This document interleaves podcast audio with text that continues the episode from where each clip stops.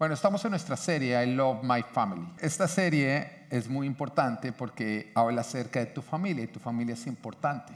Es importante para Dios, debería ser importante para ti. Y por eso tú tienes que cuidarla, por eso es que tú tienes que construirla. Y de pronto cuando yo hablo de familia, tú puedes mirar y decir, no, pero es que mi familia en lugar de ser una bendición es donde yo estoy encontrando los problemas. Y eso no quiere decir que no es importante o que no es un lugar de bendición. Eso quiere decir que justamente por eso está siendo atacada por el diablo. Y por eso tenemos que aplicar principios dentro de la familia. Porque en el momento que tú aplicas todos los principios que nos da la palabra, tú proteges tu familia para que el diablo no pueda venir a destruirla. Tenemos que cuidar la familia, tenemos que rescatar la familia, tenemos que construir la familia. Y todo lo que no está bien es simplemente algo en lo que Dios está diciendo, vamos a conquistar y vamos a alcanzar esta persona, vamos a, a construir esta familia para que sea de gran bendición. Porque es el diseño de Dios el diseño de Dios para que haya fundamento, para que haya futuro y para que haya bendición. Y por eso el diablo quiere robarla. Porque si el diablo destruye la familia, destruye toda posibilidad de que haya fundamento, de que haya futuro y que haya bendición. En otras palabras, el diablo nos destruye a nosotros, porque todo, hasta la iglesia, arranca desde la familia. Y por eso es un blanco el enemigo. El diablo va a buscar robarnos sin que nos demos cuenta. Y la forma en que el diablo lo hace es creando modelos que parecen buenos, que prometen lo bueno, pero que son falsos. Y me refiero a que son falsos porque no vienen de Dios. Yo recuerdo hace años atrás que todavía cuando yo vivía en Colombia no estaba el libre comercio. O sea, encontrar tú algo que era hecho en Estados Unidos, eso era porque el amigo oligarca había salido de viaje y los estaba trayendo y te lo restregaba. Pero al mismo tiempo entonces se prestaba para que hubiera muchas cosas falsas. Yo recuerdo una vez que estaba en un semáforo y de pronto se me acerca una persona a decirme, mire, le tengo las Oakley. Ah, unas Oakley, hoy en día son sencillas, pero en esa época las Oakley. Y me acuerdo que las doblaba y volvían a cobrar su forma. Yo dije, no, esta vaina tiene que ser original, ¿no? Y entonces me dijo, el problema es que no tengo el estuche. ¿Mm? Ahora, yo no era cristiano, no me juzgues. Pero dije, con más razón deben ser originales. Este tipo se la robó, qué buena oportunidad. No era cristiano. Dígale al de al lado, el pastor todavía no era cristiano. ¿Ok? Porque algunos me miran como, ¿cómo se atreve? Usted también las compró. Bueno, entonces me compré las Oakley originales y me acuerdo que cuando llego a chicanearle a mis amigos, chicanear del latín, no, no me enterando de ningún latín, cuando vengo a, a, mostrárselas a mis amigos para que les dé a ellos envidia, de pronto llega otro amigo a decirme, mire lo que me vendieron en un semáforo y tenía las mismas gafas que se doblaban y volvían a recordar la forma. En esa época, como en esta época, había una habilidad por el mal, por meternos lo falso como si fuera verdadero. Y es justamente lo que el enemigo busca hacer. El enemigo busca meternos lo falso, haciéndonos creer que lo verdadero. ¿Y cómo nosotros podemos llegar a conocer si es verdadero? En una época había un departamento que estaba a cargo acá de identificar todos los billetes falsos que entraban.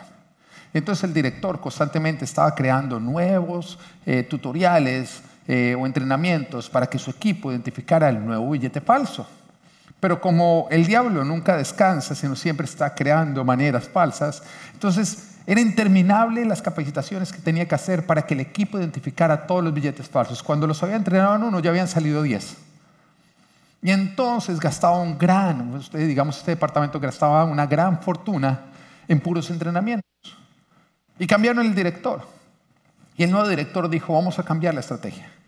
Ya no vamos a estudiar los billetes falsos, ahora vamos a estudiar, a estudiar el billete verdadero. Vamos a enseñarles a identificar el billete verdadero a todo nuestro equipo. Y en ese momento se solucionó todo problema. Porque cuando tú conoces lo verdadero, tú identificas fácilmente lo falso. Y es justamente como nosotros podemos identificar cuando el diablo quiere tomar algo de Dios y meternos a nosotros algo falso. Y es conociendo la verdad. Cuando tú conoces la verdad, tú vas a lograr identificar todas las maneras en que el diablo te quiere engañar. ¿Y qué es la verdad con respecto a la familia? Bueno, en Génesis 2, antes de la caída, se establece lo que es la familia. Cuando digo antes de la caída, quiere decir que antes de que el hombre fuera separado de Dios. Y fue creado por Dios, una idea de Dios, ni siquiera fue algo del hombre, no fue como que el hombre dijo, vamos a hacer algo bien chévere, ¿qué les parece hacemos el matrimonio, la familia, el tener hijos y las suegras? No. Fue creado, bueno, la parte de la suegra no sabemos si no más adelante, pero fue algo que estableció Dios y lo estableció como algo perfecto. Y si Dios lo creó, Dios lo creó perfecto. Todo lo que tú le añadas no es llevarlo a un nuevo nivel, sino es dañarlo. ¿Mm? Todo lo que tú le añadas a lo que Dios crea no es llevarlo a un nuevo nivel, sino desordenarlo. ¿Y cómo nace entonces? Nace en Génesis 2 diciendo, luego Dios el Señor dijo, no es bueno, di no es bueno. Cuando Dios te está diciendo que no es bueno, Él está diciendo que no te hace bien. Él está diciendo que se van a ver más adelante las consecuencias, que no te vas a sentir pleno, que va a ser dañino. Dice, no es bueno que el hombre esté solo. Voy a hacerle una ayuda adecuada. Entonces la familia nace desde, desde una necesidad básica, indispensable para nuestro bienestar, que es no estar solos. Dios no quiere que estemos solos. Dios nos creó para vivir en familia, para tener comunidad. Es algo que necesitamos para de esa manera nosotros funcionar correctamente. Y el plan del enemigo es sustituir lo que Dios creó por algo diferente, que parece que funciona, que parece que es un mejor, diseño, que parece que está en un nuevo nivel. Y, es así como funciona. Muchas veces cuando uno está hablando del orden de la familia, hay personas que dicen, eso se retrógrada, es que son de mente cerrada, es que la mente tiene que ser abierta, como si la Biblia fuera anticuada. Pero la Biblia no es anticuada, tampoco es moderna, es eterna. Quiere decir que nosotros pasamos, el tiempo pasa, pero la palabra de Dios siempre permanece siendo eterna. ¿Mm? Los que se equivocan son aquellos que creen que se puede mejorar lo que Dios ya creó perfecto. Y el enemigo siempre va a intentar sustituir lo de Dios. Y cuando Dios dice, no es bueno que el hombre esté solo, el enemigo dice, no, no, no, no es bueno es que se sienta solo. Quiero poner, porque es totalmente diferente. Dios dice, no es bueno estar solo. El diablo dice, no es bueno sentirte solo. En otras palabras, si tú no te sientes solo a pesar de que estés solo, entonces está bien. Pero lo que no está bien es que tú estés solo. ¿Te das cuenta cómo el diablo todo es? El, el diablo te dice, si con tal de que tú no te sientas, todo está bien. Está alterando lo de Dios. Pero Dios dijo, no es bueno que no te sientas solo, no es bueno que tú estés solo. Y vivimos tiempos peligrosos porque vivimos tiempos donde no nos sentimos solos cuando sí estamos solos. Porque el diablo ha creado ciertos suplementos.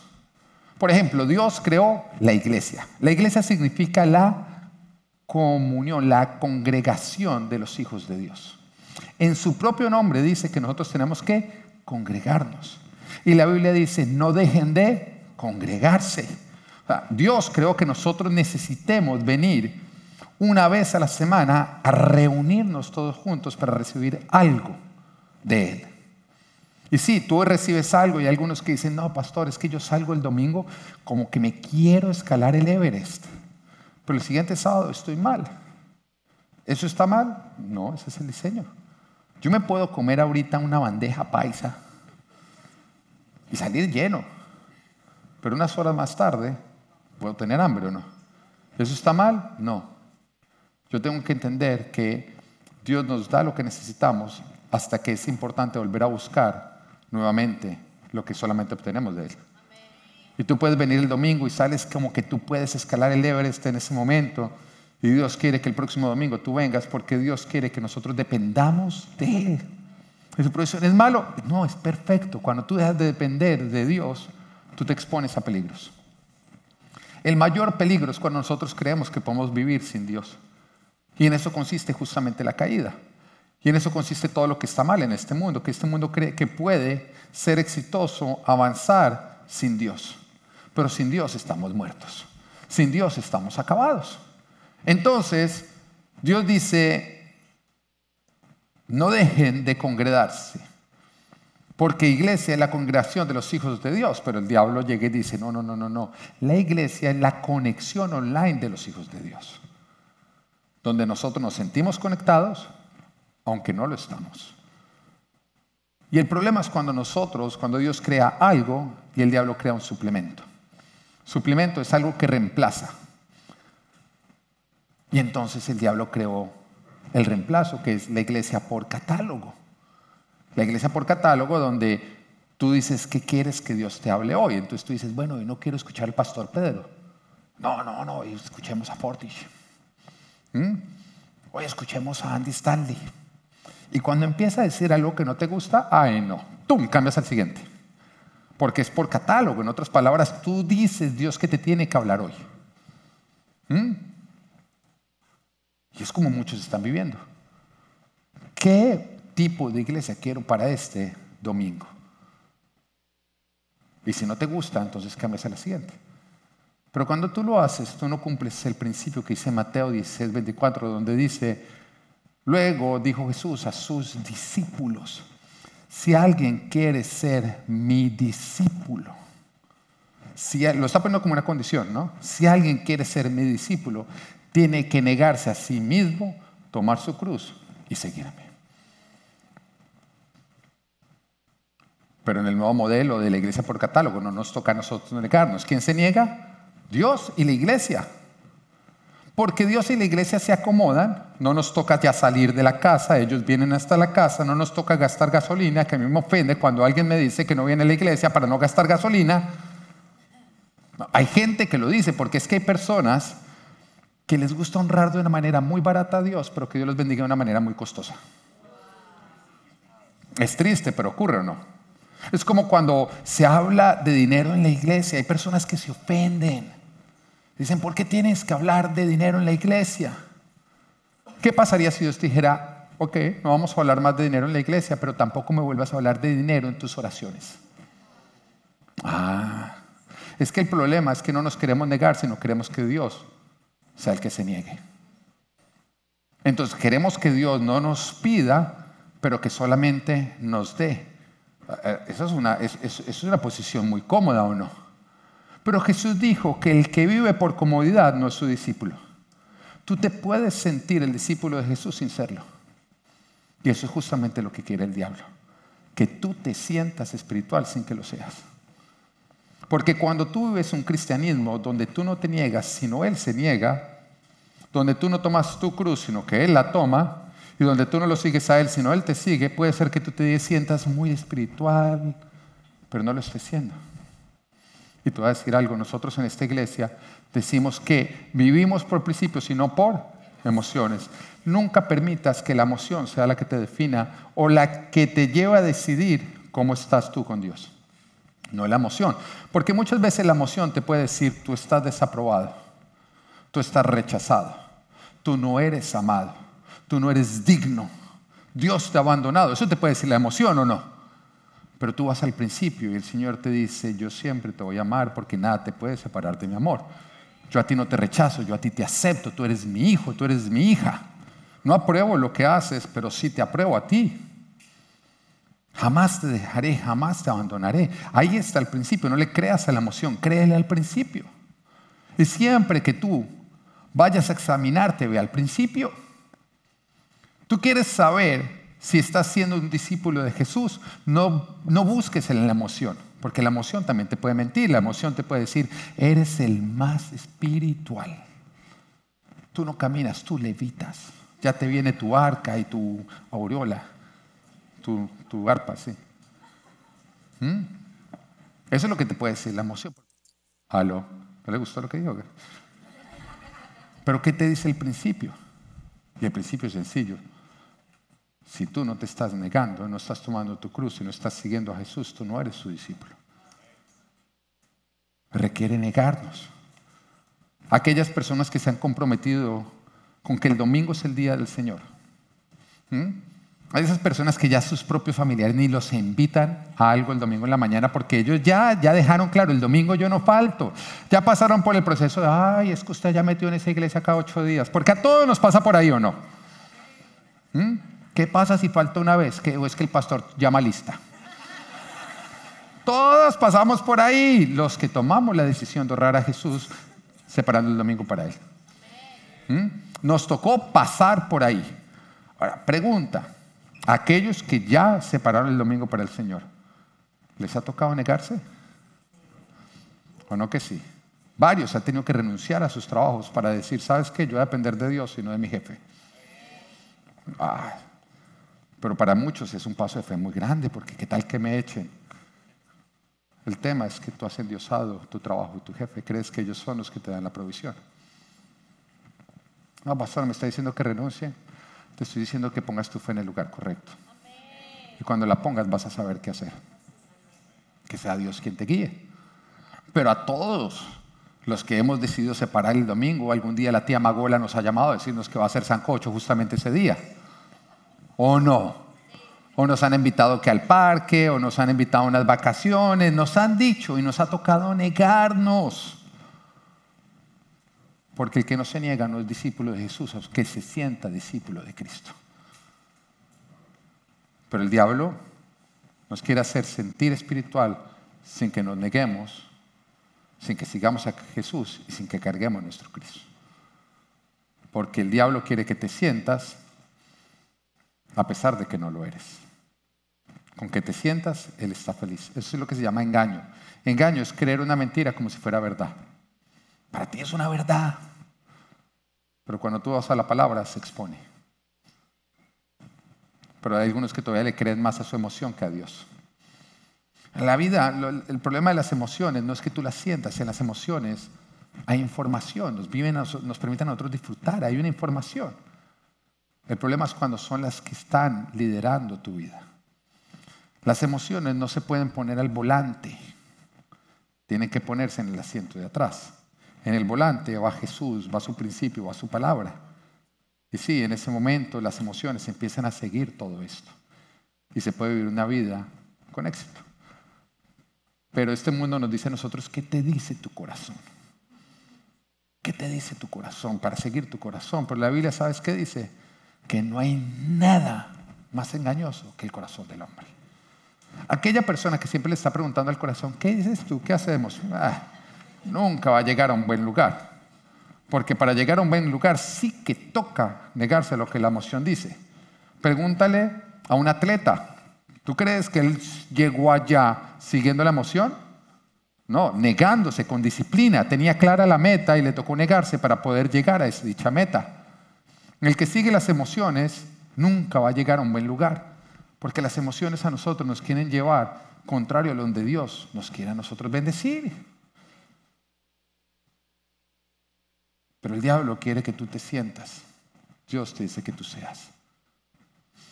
Y ocurre con la familia. En la familia el diablo reemplazó el no es bueno que estén solos con lo importante es sentirse acompañados. Lo importante es que ustedes se sientan conectados y, ahí entra el tema de las redes, entra el tema del WhatsApp, entra todo este tema que vuelvo y te digo, no es que sea malo, el problema es cuando tú tomas algo y lo usas para reemplazar lo que Dios ha establecido porque sacas del orden del coso. En ese momento estás idealizando algo, lo estás idolatrando. Y todo lo que tú no ibas dentro de un orden te controla. Si tú no eres ordenado en la forma que comes, la comida te controla. Si tú no eres ordenado en la forma que trabajas, tu trabajo te controla. Todo lo que tú no vives dentro de un orden te controla. Y ahí viene el tema que muchas veces estamos permitiendo que nos controlen cosas que Dios nos llama a nosotros dominar. Y ahí entran las redes sociales. El problema no son las redes sociales, el problema es cuando ellas nos controlan, cuando las vimos fuera del orden. Porque en ese caso nos empezamos a sentir acompañados estando solos sin darnos cuenta. Pero las redes sociales, cuando nosotros las vivimos con mucho exceso, producen soledad y depresión. Tú te deprimes porque cuando tú estás viendo lo que todo el mundo está publicando, tú empiezas a sentir que tu vida carece de valor. Porque la gente siempre quiere publicar lo mejor que le ha ocurrido o hacerlo ver como si fuera muy bueno. Nunca nadie ha puesto una foto peleando con su cónyuge. Nunca le ha dicho, bueno, bueno, fiera, sonría. No ha nacido un hombre tan valiente, te reto. ¿Mm? siempre estamos mostrando es lo que toca para mostrar. Entonces tú cuando empiezas a ver lo que le salió, lo que le pasó a fulanito, lo que le pasó al otro, lo que empieza, tú empiezas a sentirte que tu vida carece de valor. Y te deprimes. Y también siembran, ¿sabes qué? Un espíritu de comparación. Te empiezas a comparar y el problema de la comparación es que te estanca, no te permite avanzar. A mi hijo Natán le encanta correr y es muy rápido corriendo. De hecho, siempre que corre con niños de su edad, él gana. Pero hay algo que lo hace perder. Y es que muchas veces cuando va a correr, en lugar de mirar la meta, empieza a mirar a su oponente. Y empieza a mirar a su oponente y eso no lo deja correr rápido. Termina estancado. Entonces yo siempre le digo, Natán, olvídate del de al lado. Pon la mirada en la meta y así vas a poder correr una gran velocidad. Bueno, el diablo también te quiere poner a mirar al de al lado para detenerte, para frenarte, para desviarte. Porque a la larga vas a terminar caminando hacia lo que tú miras. Tú terminas caminando hacia donde tú miras. Y las redes sociales nos empiezan a nosotros a hacer mirar a la persona que está al lado. El diseño de Dios para la familia es que no estemos solos. Y eso significa que tenemos que conectar entre nosotros emocional, física y espiritualmente. Así que hoy te quiero dar el reto de que tú le pongas orden a tus redes sociales. Que cuando salgamos de acá, ¿sabes qué? Ponle un temporizador a Instagram, a Facebook, a Twitter, a, bueno, todas las redes. 30 minutos, que 30 minutos tú vas a aprender a que lo voy a usar bien. Porque a todo lo demás, en lo que tú prosperas, tú le pones un límite o no. Mi reto, o el reto que te quiero poner, es que evites estar en el celular cuando estás con tu familia. Y al principio vas a sentir una incomodidad, unas ganas como de que de verdad no lo voy a lograr, tengo que enfrenta esa sensación. Vénsela y llega a conectar con las personas, porque tú puedes estar todo un día con tus hijos sin haber conectado con ellos ni siquiera un segundo. Uno va al, parque y es sorprendente que en el parque los niños están jugando. Uno ve que por allá se están montando en un lugar donde se va a matar ese chino y uno mira a la mamá en el celular. Porque te hacen no estar donde tú estás y te ponen a estar donde no deberías estar. Te hacen sentir acompañado cuando estás solo y estás dejando solos a los que no deberías dejar solos. Porque no solamente no nos dice no es bueno para el hombre estar solo, sino que no es bueno para los que yo te he confiado que tú los hagas estar solos, porque tú estás ausente aún cuando creas estar presente.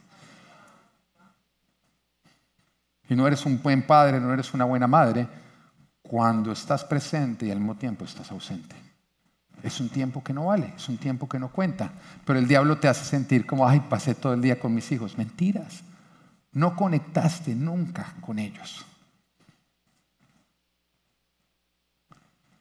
Ponle un límite, no te estoy diciendo que hoy satanicemos las redes, te estoy diciendo hoy ordenémoslas. No dejemos que nos dominen, más bien nosotros dominémoslas. Sal con tu cónyuge y pongan un límite, decir, bueno, esto es lo que vamos a hacer, estas son las nuevas reglas para la familia. Reúne a tus hijos y déjales saber, esta es la nueva regla para la familia. El diablo quiere que nosotros no hagamos lo de Dios sin darnos cuenta que lo hemos abandonado.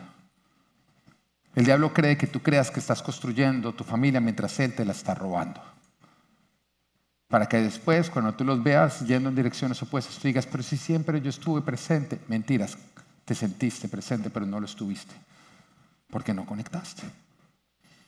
Y continúa Génesis 2.19 diciendo, entonces Dios el Señor formó de la tierra toda ave del cielo y toda animal del campo. Quiero, esta es la continuación. Dios le dijo, no es bueno que el hombre esté solo, voy a hacerle una ayuda adecuada. Ahora, yo quiero que entiendas que cuando Dios dijo, no es bueno que el hombre esté solo, es porque en Adán ya había una percepción de soledad y una necesidad de compañía. Entonces, cuando Dios le dijo, no es bueno que el hombre esté solo, Adán dijo, sí, no me siento completo siento que hay algo que me está faltando en mi vida. Y entonces ahí Dios dice, entonces Dios creó, el Dios el Señor formó de la tierra toda ave del cielo y todo animal del campo y se los llevó al hombre para ver qué nombre les pondría. Si hay alguien que tuvo mascotas, fue Adán. Porque cuando a ti te regalan una mascota, tú compras una mascota, ¿qué es lo primero que tú haces? ponerle nombre. Y él le puso nombre a todos los animales, o sea, todos los tuvo como mascotas, excepto el gato, según cuentan algunos historiadores. Ese creo que no.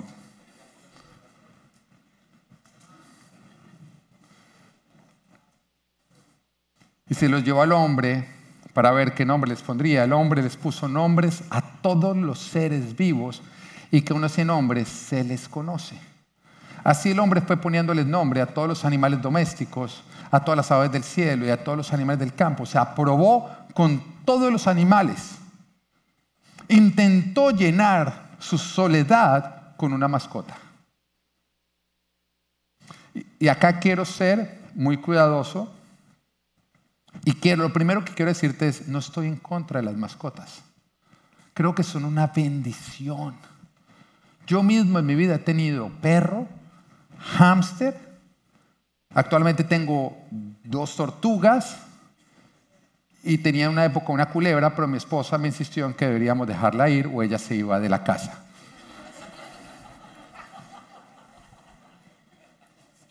Opté por la culebra.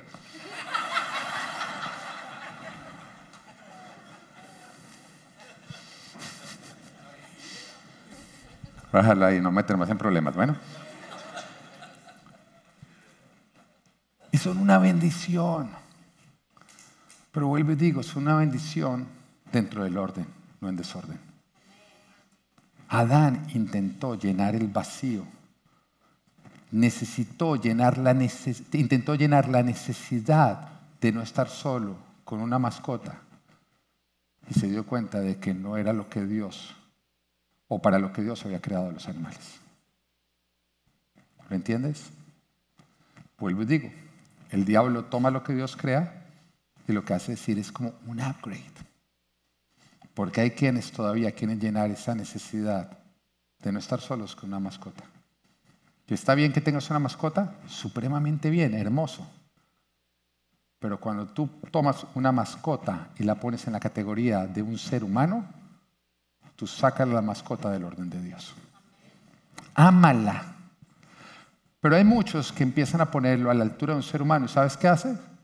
Empiezan a tratar a los demás seres humanos igual que la mascota.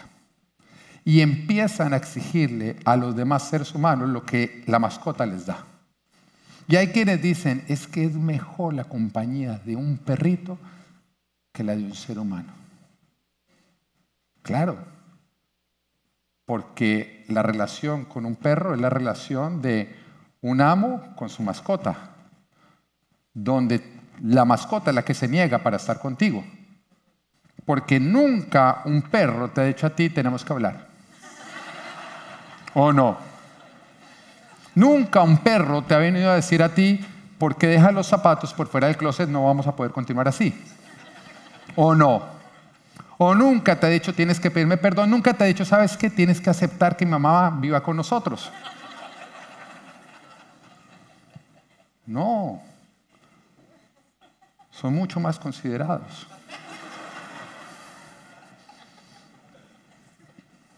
Mm. Nunca un perrito te ha dicho a ti tienes que cambiar esto para que nuestra relación continúe. Es una relación donde tú exiges y él se niega, tú exiges y él se niega. A ti no te toca negarte. No, sí me toca limpiar sus cosas, te toca esforzarte. Pero negarte, de hecho lo llevas a que hagas sus necesidades donde tú quieres. Y entonces ahí el tema, que después, como hemos puesto el animalito a la altura de los hombres, pretendemos que las demás personas también se nieguen para estar con nosotros igual como lo hace el perrito. Porque cuando tú subes una mascota al nivel de un ser humano, bajas al ser humano al nivel de una mascota. Y empiezas a funcionar mucho con los hombres como funcionas con tu mascota. Hacer cosas que no te deberías estar haciendo porque se salen del desorden de Dios. Ahora, tú te puedes sentir muy bien, vuelve y juega. Pero ¿qué te dice el principio? Porque tú puedes decir, es que mi perro me llena. Sí. Pero ¿qué te dice el principio? Que sea bendición en la casa, pero no lo ponga a la altura de tus hijos. Porque no estás poniendo el perrito a la altura de tus hijos, estás bajando a tus hijos a la altura del perrito. Y empiezas a desordenarte. Ahora, si no lo quieres hacer, si crees que sabes más que Dios, es tu decisión. Y continúa diciendo, así el hombre fue poniéndoles nombre a todos los animales domésticos, a todas las aves del cielo y a todos los animales del campo. Sin embargo, no se encontró entre ellos la ayuda adecuada para el hombre. No se encontró, qué, qué, curioso era que Dios no había creado a Eva, pero puso al hombre a buscar a Eva. O sea, puso al hombre a buscar su ayuda adecuada para solucionar su soledad cuando no existía. Y cuando yo leo esto, a mí me da hasta un poquito de risa porque me imagino a Adán saliendo a buscar su ayuda adecuada cuando no estaba Eva. Entonces, invitando a la ballena a salir. ¿O no? ¿Mm? De pronto diciéndole al cocodrilo, oye, ¿un café? Yo, me lo imagino tratando de llenar eso y quedando frustrado. ¿Mm? Y uno dice, ¿por qué Dios puso a buscar lo que todavía no existía? Porque hay veces que para poder ver lo que es, necesitamos ver lo que no es. A lo que me refiero es que cuando tú estás en la compra de una casa, tú tienes que ver las 20 o 30 casas que no son para identificar la que sí es. Con mi esposa compramos una casa hace dos años y la casa que compramos fue de las primeras que vimos. Tanto que fue la única que los dos, sin ponernos de acuerdo, hicimos video, tomamos fotos porque nos encantó. Pero cuando salimos, como estábamos arrancando la búsqueda, le dijimos al realtor, bueno, vamos a ver más. Y después de que vimos las 20 que no eran, dijimos, esa es. Y hay veces que tú tienes que ver todo lo que no es para identificar lo que sí es.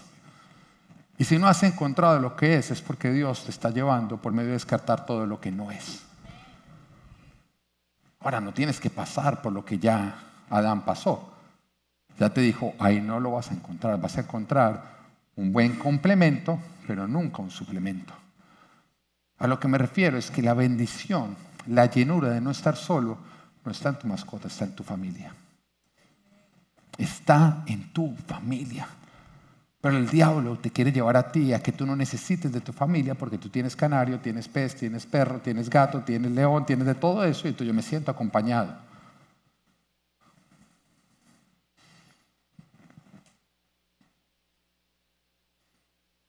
Los animalitos eran bendición, pero no era lo que Dios se refería cuando decía, no es bueno que el hombre esté solo. Y puede ser tentador llenar ese vacío de la manera incorrecta, pero nunca te va a llenar o te va a producir la llenura que Dios dice que tú necesitas.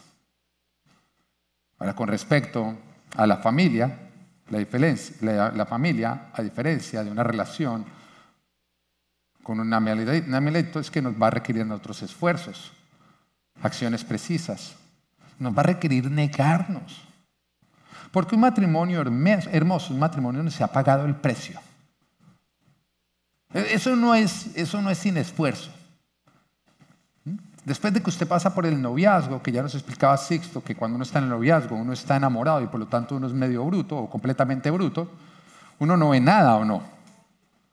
Uno no ve nada, porque como le decía, nos enamoramos de un cuerpo, pero nos casamos con un carácter. Y todo arranca es cuando el pastor dice, puedes besar a tu novia y ella entiende, puedes empezar a molestar a tu marido.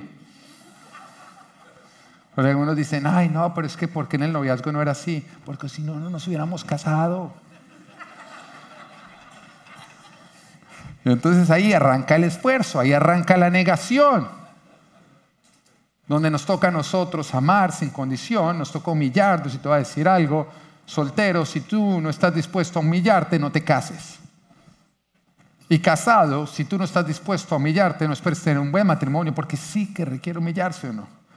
La mayoría de las peleas, uno está 100% seguro de que la culpa la tiene el cónyuge. El problema es que el cónyuge está 100% seguro de que la culpa la tiene uno. Entonces uno se puede quedar esperando hasta que vea. ¿Mm? O hacer algo más sabio que es humillarnos. Que es acercarnos a la persona y darle más valor a la persona que a tener la razón. wow, sí que toma trabajo. Porque humillarse no es fácil, pero sabes que produce algo hermoso. Siempre va a producir algo hermoso. Pero un matrimonio hermoso nos requiere a nosotros perdonar y pedir perdón, superar la convivencia, porque es que sí, cuando uno es soltero, mire, si a usted le gusta lavarse los dientes y dejar la crema de dientes destapada, porque sí, que se endurezca, me gusta dura. ¿Ah?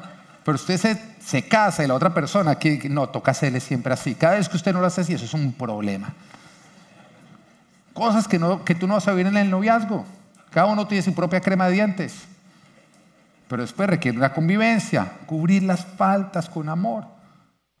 Una familia hermosa y saludable no es el resultado de la justicia, sino del amor y la misericordia. Porque con justicia se destruyen las relaciones. Y quiero que meditas, porque es en lo que nosotros normalmente empezamos a exigir. Exigimos justicia. Es que no es justo que Él siempre deje los zapatos por fuera. Es que no es justo que Él sabe que tiene que sacar la basura y no la saca por un mes. Es que no es justo. Y empezamos así con el tema de que no es justo, no es justo, no es justo, no es justo. Todas las consejerías está hablando de justicia o no. No es justo, no es justo, no es justo. Te voy a decir algo, a punta de justicia no se construye, se destruye una familia. No, pregúntale a Jesús, ¿qué fue lo que él nos dijo? Que si te meten un bofetadón, ¿qué tienes que hacer? Ponerle otra. ¿Qué hay de justo de eso? ¿Cómo va a ser justo que fuera que me dieron en un lado, tengo que poner el otro lado? Y para poner la otra mejilla toca estar cerca. ¿Qué justo es que me la dieron? Me toca estar cerquita para que me la devuelvan. ¿Qué de justo es que me pongan a cargar la carga una milla y me toque cargarla dos? ¿Hay justicia ahí? ¿Qué de justo es que me pidan a mí la camisa y me toque también darle la capa? ¿Hay justicia? No, el Señor está diciendo, no es con justicia, es con amor, gracia, misericordia. Que se construye una familia a punta de justicia, se destruye. Deja de insistir, deja de tratar de construir tu familia con justicia porque la vas a destruir. Una familia hermosa es el resultado de amor, misericordia y gracia. Y vayamos a Efesios capítulo 5, versículo 25 al 7, dice, esposos, amen a sus esposas. ¿Qué está diciendo? Amen. ¿En algún momento dijo entiendan? No, amen. No, porque es que se sientan con uno y entonces ya se empiezan con su problema y la drama y usted trata de entenderlo y usted lo único que hace es complicar más las cosas. No, porque es que uno como es racional, entonces uno quiere solucionar. Dios dice, no intente, ame. Es como una vez que el Señor se le aparece a alguien y le dice, ¿sabes qué? Pídeme algo que te lo va a dar, ya un milagro, ¿cuál quieres? esa persona de pronto se pone a pensar y dice, bueno, pues yo siempre he querido conocer Hawái, pero pues le tengo miedo a los aviones, entonces, eh, pues, ¿será que tú podrías construir un puente de aquí hasta Hawái? El Señor lo mire y dice, esto es absurdo lo que tú me estás pidiendo. ¿Tú te imaginas la cantidad de cemento, de acero, el desgaste, lo que va a costar ese, ese, ese puente? No, no, no, pídeme otra cosa. Entonces el hombre llega y le dice, bueno, pues me gustaría entender a mi esposa. El Señor le dice, ¿y de cuántos carriles quieres el puente?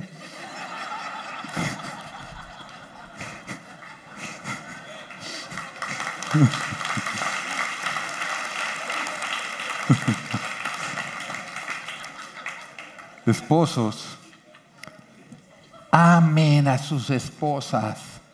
Amen cuando ella empiece con esos melodramas. No trates de entender. Tú simplemente ama y sí, sí y abraza. Sí, sí, acuérdate que en ese momento, si no, no, no, no, oh, abraza, ama. Y mira lo que dice, esposos, amen a sus esposas así como Cristo amó a la iglesia. Ahora, cuando, cuando uno dice así como Cristo amó a la iglesia, yo en ese momento digo, mira, si, si tu esposa es difícil, imagínate la que le tocó a Jesús. La iglesia la iglesia, así que tú le digas, es que tú no me entiendes. Él dice, mira, el hecho de que a mí no me haya venido con suegra no quiere decir que la mía no es complicada. Ahora, yo amo las suegras. De hecho, la mía está ahí, es la mejor de todas.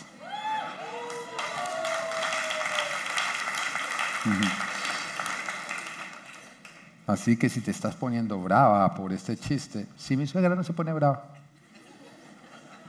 habla con mi suegra. Bueno, esposos, amen a sus esposas así como Cristo amó a la iglesia y se entregó por ella para hacerla santa. Él la purificó, lavándola con agua mediante la palabra para presentársela a sí mismo como una iglesia radiante, sin mancha ni arruga, ni ninguno entre en perfección, sino santa e intachable. Mira, al Señor le tocó la peor de las esposas. Pero el Señor no le exigió, Él se sacrificó y con, ese sacrificio la cubrió y la transformó. La forma no es exigiendo, es sacrificándonos. Es sacrificándonos. Y, acá yo le quiero hablar a todos los hombres, porque hay muchos hombres que dicen, no, es que yo soy el que mando en la casa porque yo soy la cabeza. No, bájate de ese tren. Usted sí es la cabeza, pero eso quiere decir que tiene que ir al frente dando ejemplo. Y con ejemplo, ah, todo el mundo sigue. Pero cuando usted trata desde atrás como ganado, arriando donde usted no va, su familia no es ganado. Usted vaya al frente con ejemplo y con gusto lo van a seguir. Ah, esposos, amen a su esposa así como Cristo amó a la iglesia. ¿Cómo la amó? Se sacrificó. Fue a la cruz fue torturado, fue clavado en una cruz, lo entregó todo, entregó su vida para cubrir las faltas de la esposa. Jesús murió para hacer posible la relación. Porque si Jesús, para relacionarse con nosotros, lo hiciera por medio de la justicia, déjame decirte que estaríamos eternamente separados. Y esa es la razón por la cual muchos separan a su familia. Porque en lugar de sacrificarse para cubrir con amor las faltas, lo que hacen es exigir. Justicia, justicia. Si Jesús nos hubiera exigido justicia, estaríamos eternamente separados. Él lo que hizo fue que esa injusticia la cubrió con sacrificio y con amor. Y con su obrar es que Él nos cambia, porque sin el Espíritu de Dios es imposible practicar la santidad. No se puede obedecer a Dios sin la ayuda de Dios. Sin Dios uno intentó dejar muchos pecados y no lo logró. Cuando tú le entregas tu corazón a Dios, Él te da la capacidad de dejar el pecado. Una familia hermosa es el resultado de personas que mueren a sí mismas. No personas que matan con exigencia, sino que cubren con amor a las demás personas. No que exigen para amar. No que exigen justicia, porque así es como se acaba una familia. Y si tú estás viendo los defectos y los errores de tu cónyuge es porque no estás cubriendo. Porque lo que tú cubres ya no se ve. Una familia hermosa es el resultado de personas que mueren a sí mismas. Mi esposa, cuando estábamos recién casados y había cosas que yo le pedía, ella me decía, pero es hay cosas que tú me pides y que tú no estás dando. Yo le decía, sí, es que, es que nuestras necesidades son diferentes. Nuestros defectos no son los mismos, nuestras faltas son distintas. Por ejemplo, yo como me tanqueo con tiempo de calidad. Cuando yo estoy viendo una película con mi esposa, para mí es importante que ella vea la película. Si, yo la veo en el celular viendo la película, yo me digo, ¿por qué no pasas tiempo conmigo? Y ella, pero, pero acá estoy. No, pero tienes que prestar atención a la película. Es así como yo estoy codificado. Ahora, si ella está viendo algo y yo estoy en el celular, a ella no le importa. Entonces dice, no, pero es que entonces es injusto. No, yo tengo que para amarla a ella hacer otros sacrificios que ella no está haciendo por mí. Por ejemplo, la otra vez ella iba manejando y se le atravesó un poste y estrelló el carro. O sea, fue culpa del poste. Pero a pesar de eso, ¿qué ocurrió? Ella me entregó el carro estrellado y cogió el mío. ¿Ah? Y como ahorita estamos en un tema de problema de repuestos y todo, un mes ella con mi carro. Mientras que yo en ese mes, hablando con el seguro, llevando el carro al taller, peleando para que me lo entregaran, sacando un carro alquilado, presentando el alquiler para que me lo devuelva al futuro. ¿Qué, qué cantidad de problemas. Mientras que ella manejando mi carro. Ahora, ¿es justo, es justo que ella lo estrelle y yo pague el precio? Ay, no sean descaradas.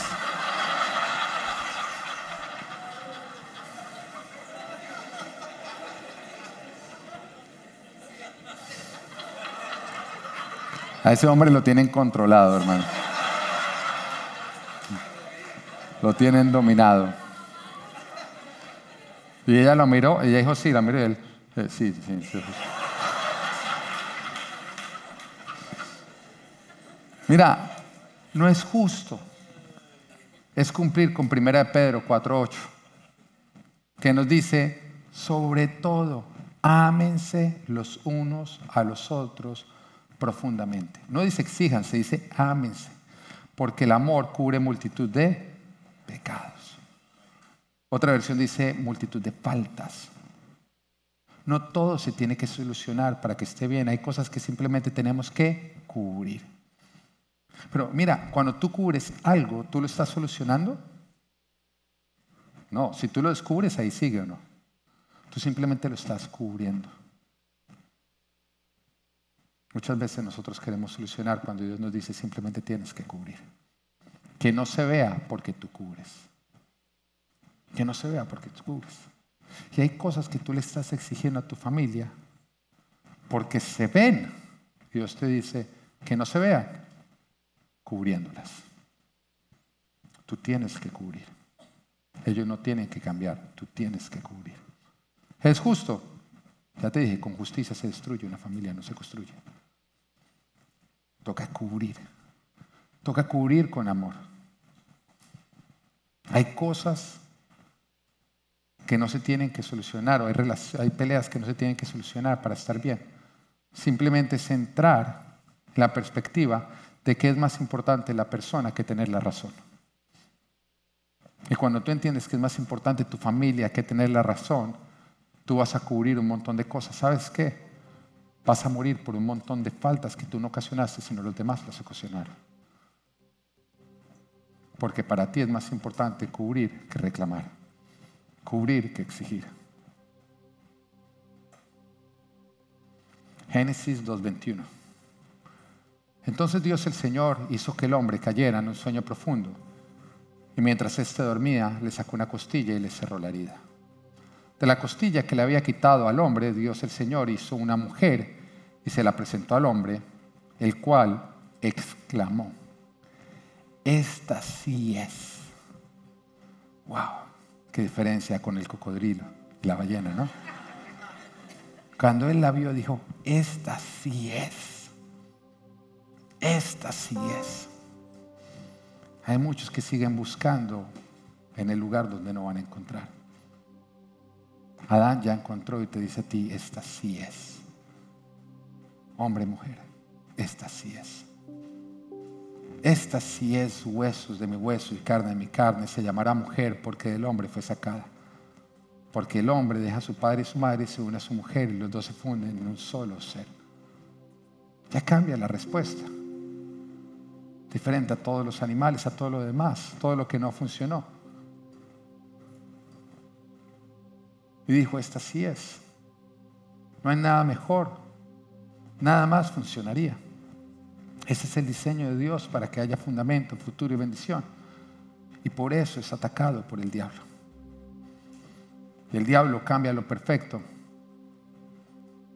por un modelo alterado poniendo al hombre a buscar donde jamás va a encontrar. Pero Dios ya dijo, este sí es el modelo. Lo demás no va a funcionar. Si practicaras lo demás, vivirías con vacíos. Jamás podrías llenar aquello que yo puse en ti, esa necesidad de familia. Y si no me crees, al final de tu vida vas a decir, no encontré. No porque no estuviera, sino porque no le creíste a Dios porque Adán no encontró, porque no había, tú no encontrarías porque no le has creído a Dios. Ese es el diseño de Dios. Ahora, ¿dónde están los solteros? Pónganse de pie. De vez en cuando es bueno que los vean, porque el que no muestra, pues no vende, ¿sí o no? Póngase de pie, aproveche y mire alrededor. ¿Ah? De pronto usted voltea y dice, ¡ay, sí es soltero! ¿Sí? Miren, allá hay unos atrás mostrando pecho y todo así. De pronto tú has salido con muchos animales.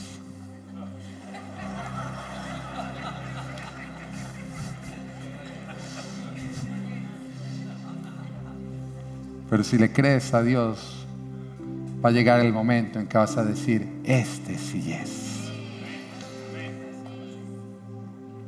Dios fue el que dijo que no es bueno que estés solo. Dios sabe a quién tiene para ti. Y de pronto te ha tocado buscar en el lugar incorrecto para que cuando llegue lo correcto tú puedas decir, este sí es, esta sí es. Pero honra a Dios en su diseño. Créele a Dios en lo que Él ha creado.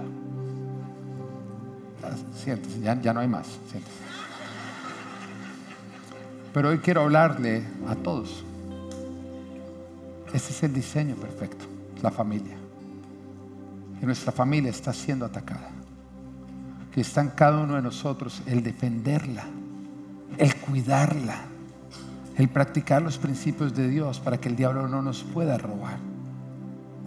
Y hay personas que cuando oyen la voz de Dios, la palabra de Dios, todavía siguen con argumentos, pero te voy a decir algo, es absurdo creer que tú sabes más que Dios. Si Dios lo dijo, tú simplemente créele, créele, cubre tu familia con amor.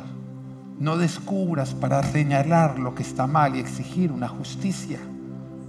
Perdona las ofensas, ama desmedidamente, entrégate para alcanzar al que está perdido. Construye porque la clave está en tu familia y el diablo lo sabe. Y por eso es lo que más va a atacar. Y que Dios te bendiga.